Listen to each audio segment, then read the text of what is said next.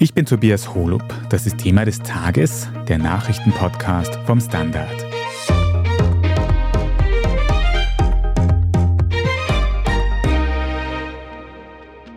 Die Hölle auf Erden, weil wir bei 42 Grad mit Sack und Pack irgendwie 10 Kilometer zu Fuß vor den Flammen weggelaufen sind. Wir sind bis zum Ende im Hotel geblieben und von aller Seite kam Feuer.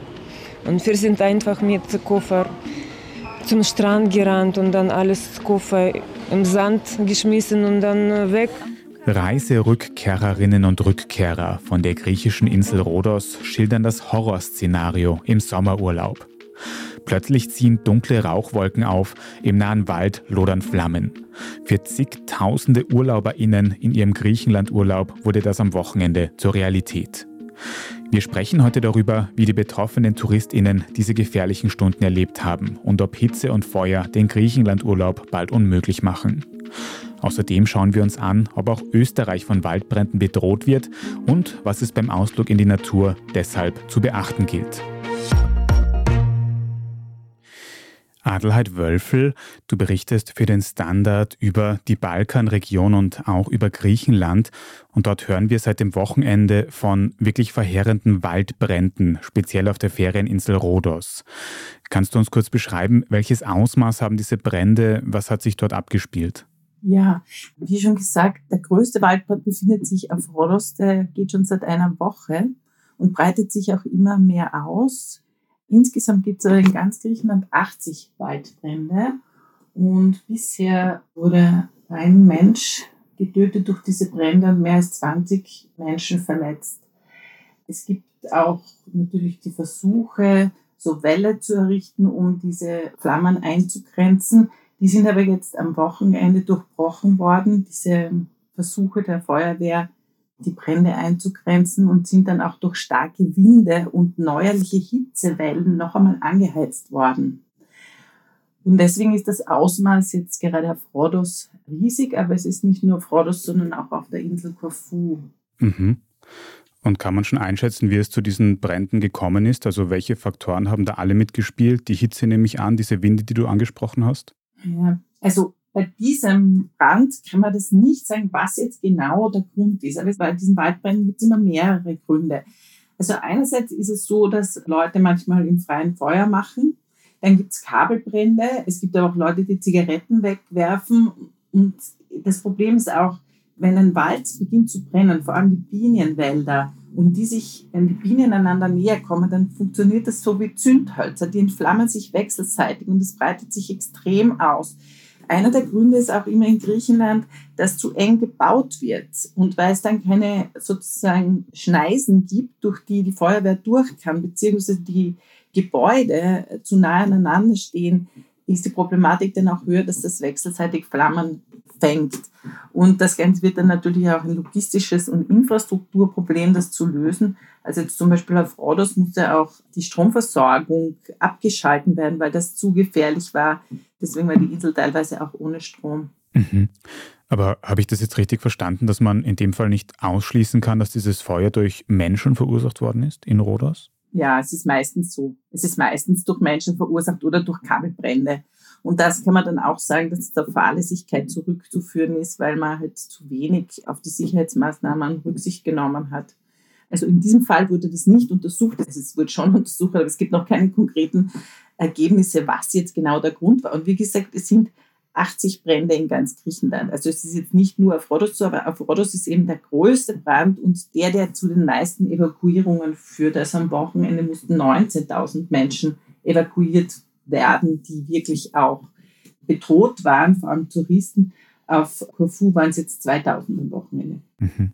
Wie haben denn die Behörden reagiert? Hat man das Feuer in Rhodos mittlerweile schon löschen können? Nein, die Brände sind nicht gelöscht und das ist auch gar nicht möglich. Also solche Brände dauern tagelang. Man kann sie nur unter Kontrolle halten. Also das ist einmal das, was man tun kann. Aber bei diesen Temperaturen ist es ganz, ganz, ganz schwierig. Aber es ist so, dass die Behörden also mittlerweile sehr viel, leider sehr viel Erfahrung haben und auch sehr viel Hilfe bekommen. Also es war so, dass also auch in den letzten Tagen unglaublich viel Hilfe aus anderen Staaten gekommen ist und zum Beispiel Wasserfahrzeuge, dann auch Flugzeuge und so weiter sind aus ganz vielen Orten gekommen. Also zum Beispiel auch aus dem Nachbarstaat Türkei, der ja mit Griechenland nicht besonders auf gutem Fuß ist, aber auch aus der Türkei wurden zwei Löschflugzeuge gesandt, aber auch aus Staaten wie der Slowakei, Rumänien, Polen, Malta, Jordanien, Italien hat Löschflugzeuge geschickt. Zum Teil werden auch Experten geschickt, zum Beispiel 70 Feuerwehrleute aus Bulgarien. Also die Hilfe von den Nachbarn und von anderen europäischen Staaten ist sehr groß. Und du hast gesagt, da sind Zehntausende Menschen evakuiert worden übers Wochenende auf Rhodos. Ja. Wie muss man sich das vorstellen? Wie läuft das ab? Es ist ein großes logistisches Unterfangen. Da muss ich vorstellen, das sind alles Touristen.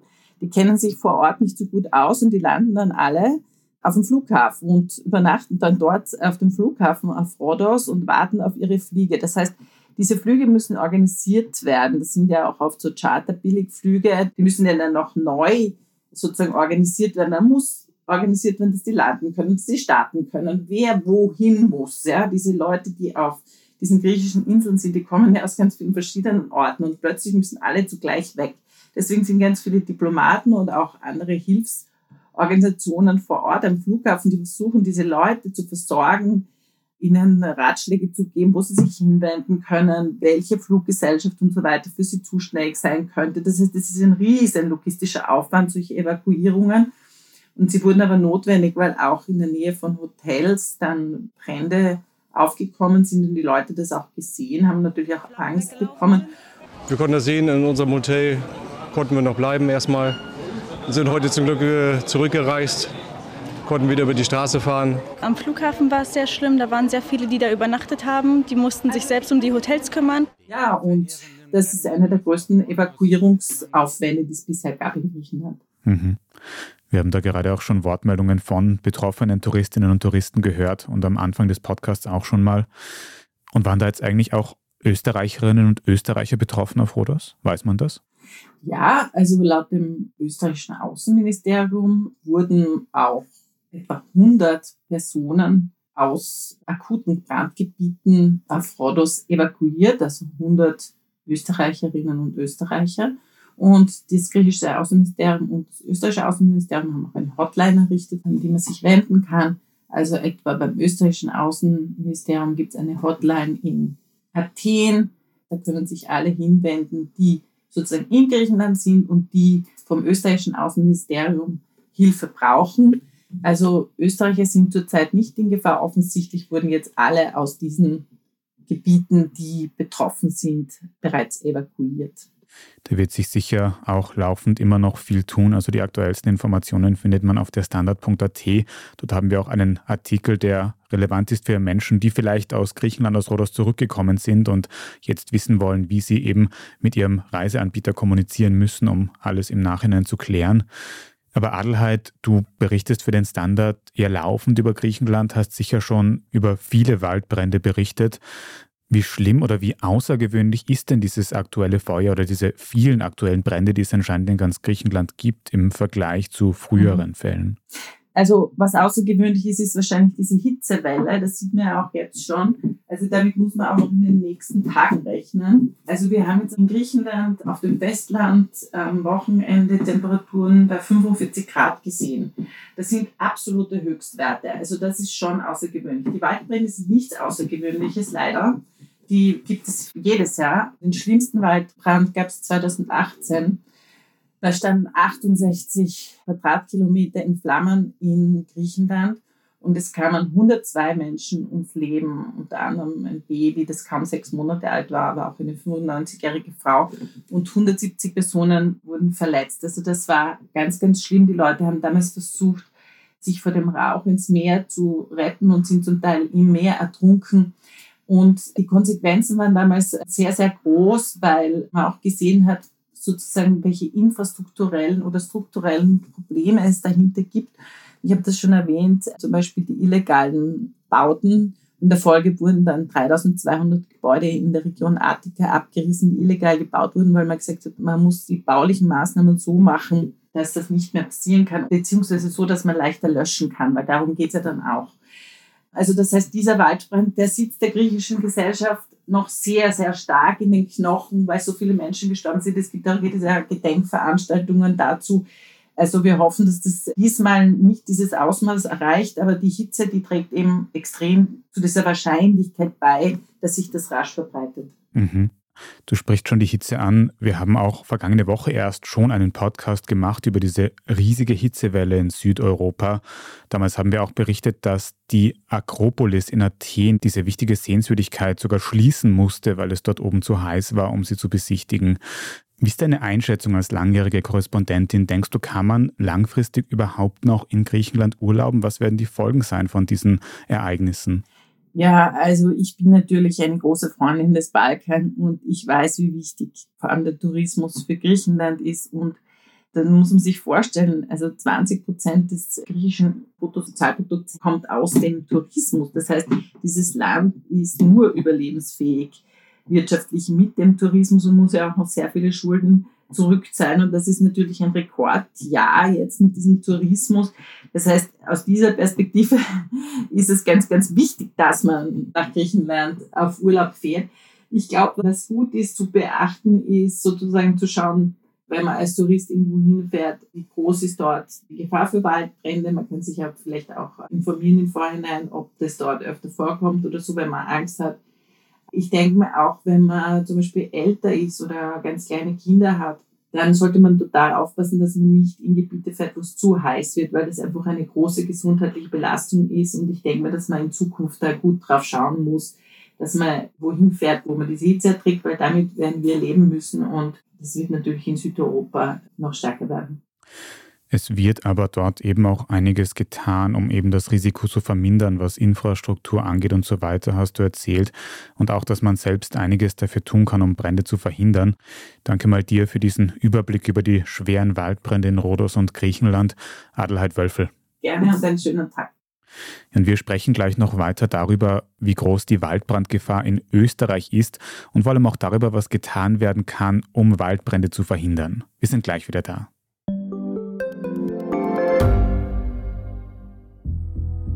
Was ich nicht nachvollziehen kann, ist, warum an jedem Unrecht immer ich schuld sein soll. Ein Korruptionsskandal jagt den anderen. Österreich hat in den letzten 30 Jahren viel über Klimaschutz gesprochen, aber zu wenig getan. Die Politik verschläft die Klimakrise. Die Behörden haben alles richtig gemacht. Fehler vergisst man, statt daraus zu lernen. So sind wir nicht. So ist Österreich einfach nicht. Aber wie ist Österreich dann? Das wollen wir bei Inside Austria herausfinden. Wir blicken auf die großen österreichischen Skandale. Von Ibiza bis Ischgl. Wir wollen wissen, wer dafür in der Politik die Verantwortung trägt. Und wir schauen genau hin, wo Österreich über seine Grenzen hinaus mitmischt. Vom Wirecard-Skandal bis zum Ukraine-Krieg. Das ist Inside Austria von Standard und Spiegel. Jeden Samstag eine neue Folge, überall, wo es Podcasts gibt.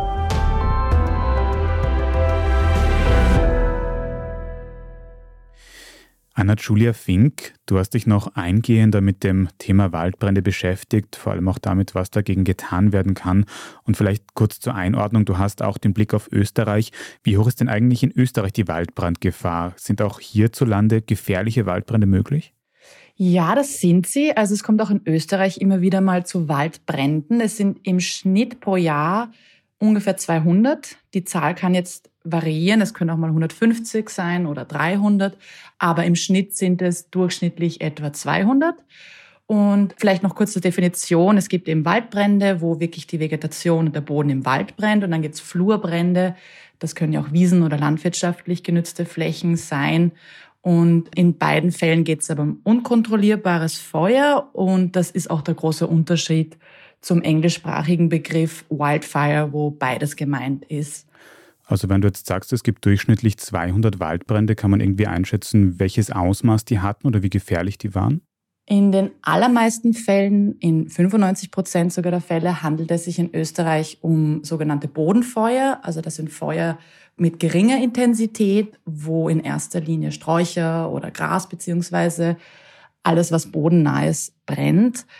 Die sind jetzt unter Anführungszeichen weniger schlimm für den Wald. Die Altvegetation übersteht das meistens. Die Bäume können sich auch so anpassen, dass sie dann auch solche Brände überstehen.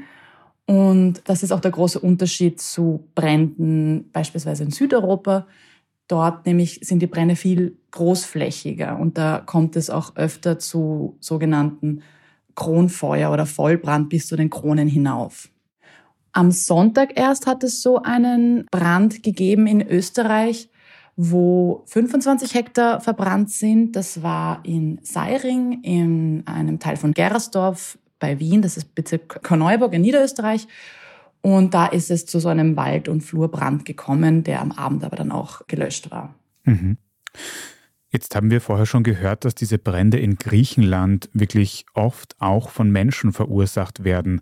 Es ist nicht immer ganz eindeutig oder einfach zu sagen, aber kommt das in Österreich auch vor, dass Menschen diese Brände verursachen? Gibt es da vielleicht auch bewusste Brandstiftung sogar? Ja, es ist so, dass sowohl international als auch in Österreich die allermeisten Waldbrände auf menschliches Verhalten zurückgehen, also direkt oder indirekt. Fehlverhalten konkreter. In Österreich sind es 85 Prozent. Da geht es in erster Linie meistens wirklich um unachtsam weggeworfene Zigaretten. Das ist wirklich der häufigste Grund. Das dürfte auch der Grund für den Brand am Sonntag nahe Wien gewesen sein. Das sagt die Polizei. Andere Ursachen sind außer Kontrolle geratene Feuer, also beispielsweise Lagerfeuer oder ein Sonnenwendfeuer oder Feuerwerkskörper oder Schießübungen des Bundesheeres oder ein Funkenflug von Zügen. Brandstiftung ist auch ein möglicher Grund. Das sind ungefähr 10 Prozent aller Fälle. Und was immer wieder mal als möglicher Grund genannt wird, das ist Brandauslöse durch Glasflaschen oder Scherben. Das ist aber statistisch gesehen überaus unwahrscheinlich. Also die BOKO hat eine Datenbank, in der 7000 Waldbrände der vergangenen 20 Jahre dokumentiert sind, außerdem auch Großereignisse bis ins 16. Jahrhundert hinein. Und da geht kein einziger Waldbrand auf Glasscherben oder Glasflaschen zurück natürlich trotzdem keine Entschuldigung, seine Glasscherben in der Natur liegen zu lassen. Und das ist genau das, was mich da gerade irgendwie so fasziniert oder interessiert. Du sagst, zu einem ganz großen Teil werden diese Brände wirklich von Menschen ausgelöst.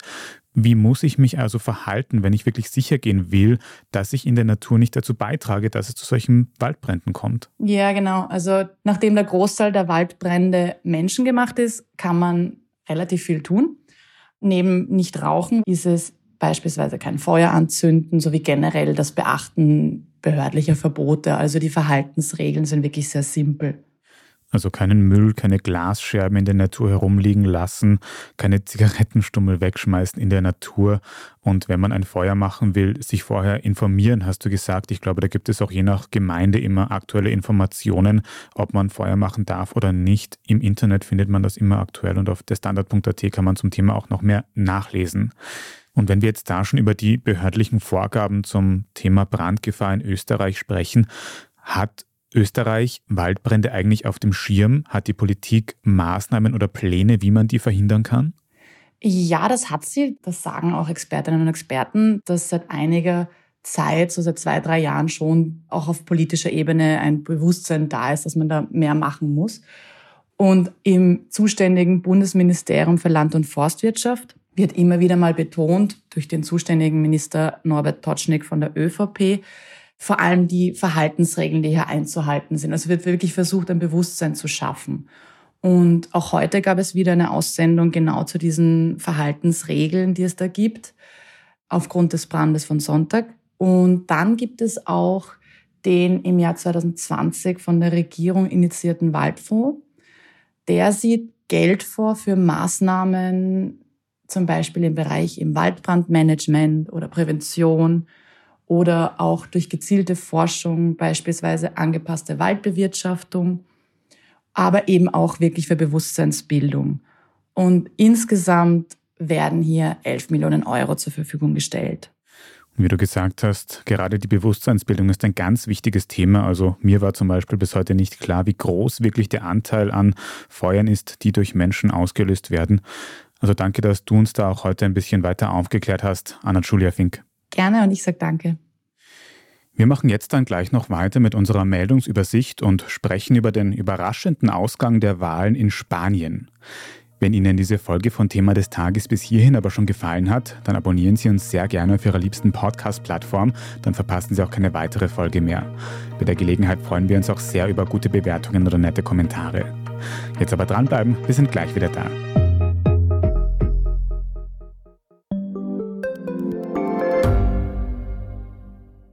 Bin die Franziska. Ich bin der Martin. Und wir wollen besser leben. Lohnt sich 10.000 Schritte zu gehen jeden Tag? Ist das Großraumbüro wirklich so schlecht wie sein Ruf? Spoiler, ja. Bringt's was, Intervall zu fassen? Wir fragen die, die es wirklich wissen und probieren es auch gleich selber aus. Bei Besser Leben, jeden Donnerstag eine neue Folge.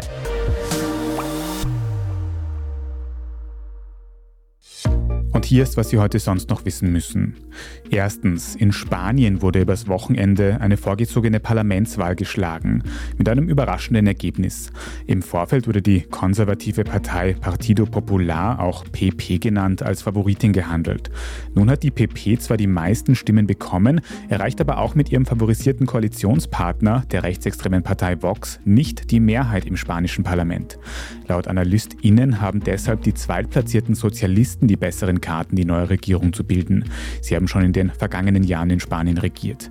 Damit sie nun aber wieder eine Mehrheit bekommen, brauchen sie die Unterstützung einiger kleiner Parteien, die insbesondere für die Unabhängigkeit von Katalonien und dem Baskenland eintreten. Bisher hat sich die Regierung in Madrid gegen alle Unabhängigkeitsbestrebungen ausgesprochen.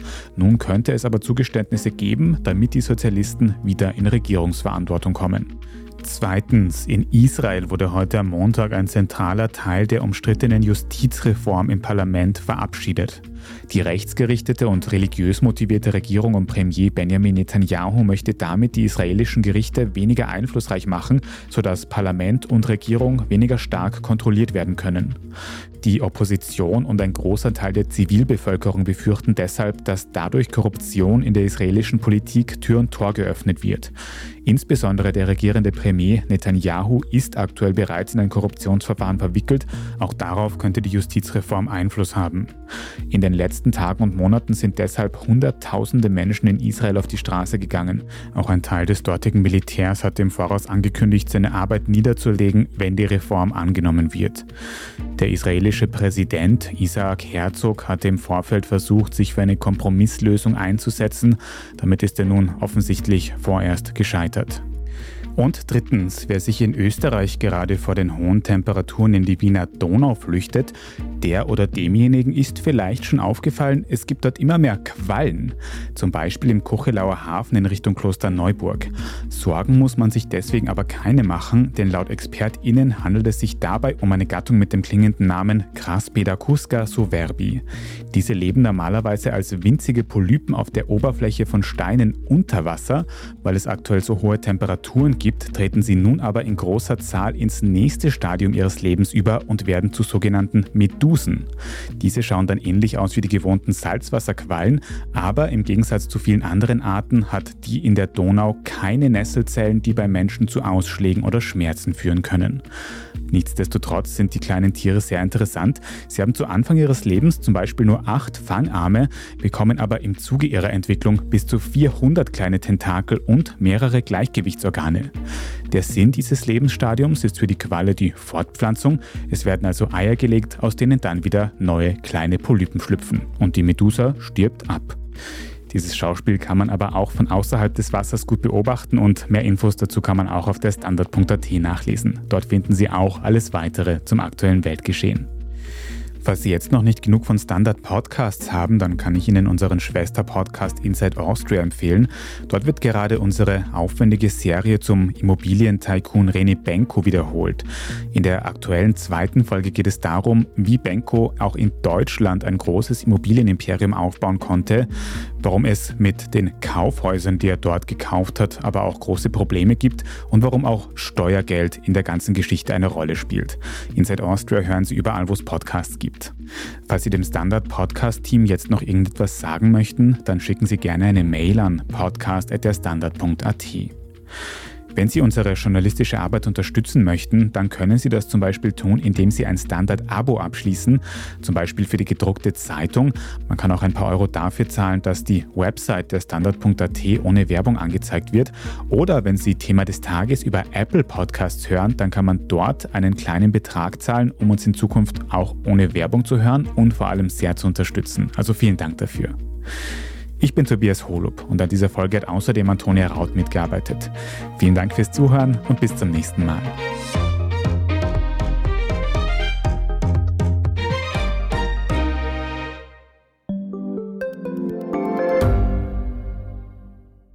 Bin Doris Prisching. Und ich bin Michael Steingruber. Und gemeinsam sind wir Serienreif. Das ist der Standard-Podcast über die spannende Welt der Serien. Genau, bei uns erfahren Sie faszinierende Details über House of the Dragon und die Ringe der Macht. Und restlos alles über satanische Spiele in Stranger Things. Wir widmen uns Seriengrößen von Obi-Wan Kenobi bis zu RuPaul. Und zerlegen die neueste Marvel-Serie. Wenn nötig. Serienreif, euer Streaming-Podcast jeden zweiten Donnerstag eine neue Folge.